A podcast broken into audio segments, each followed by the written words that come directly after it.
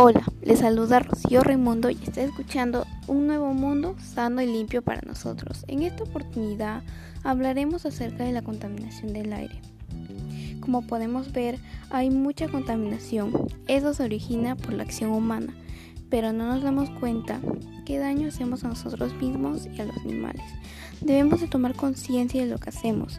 Hay que tener en cuenta los problemas que nos puede ocasionar, porque eso causa daños en la salud, nos puede causar bronquitis, asma y faringitis, entre otras enfermedades.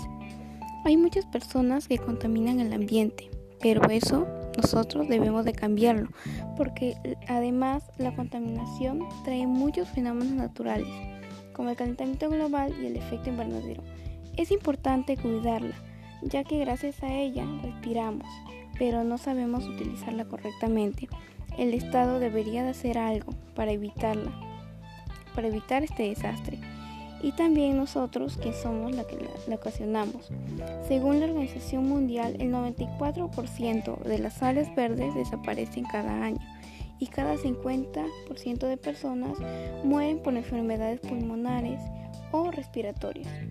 En el 2014 se presentó un caso donde los pobladores del Callao se les encontró una gran cantidad de plomo en la sangre, así que la consideraron un alto riesgo de contaminación sanitaria. Asimismo, entre otras las causas que ocasionan la contaminación se encuentra la quema de combustibles y fósiles, la combustión de estos materiales, como también hay consecuencias, entre ellas se encuentra efectos en la salud, envejecimiento acelerado de los pulmones, pérdida de capacidad pulmonar, menos función pulmonar, desarrollo de enfermedades como asma, bronquitis y cáncer pulmonar.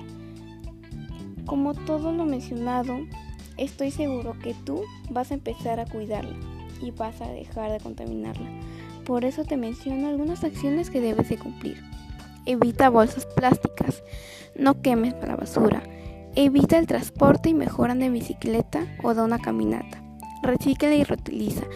Finalmente te invito a cumplir estas acciones y cuidar nuestro ambiente, porque la madre tierra está herida, necesita niños reflexivos, cuidadosos para protegerla del futuro. Gracias por permitirme llegar a ti, nos encontraremos otra vez por este medio.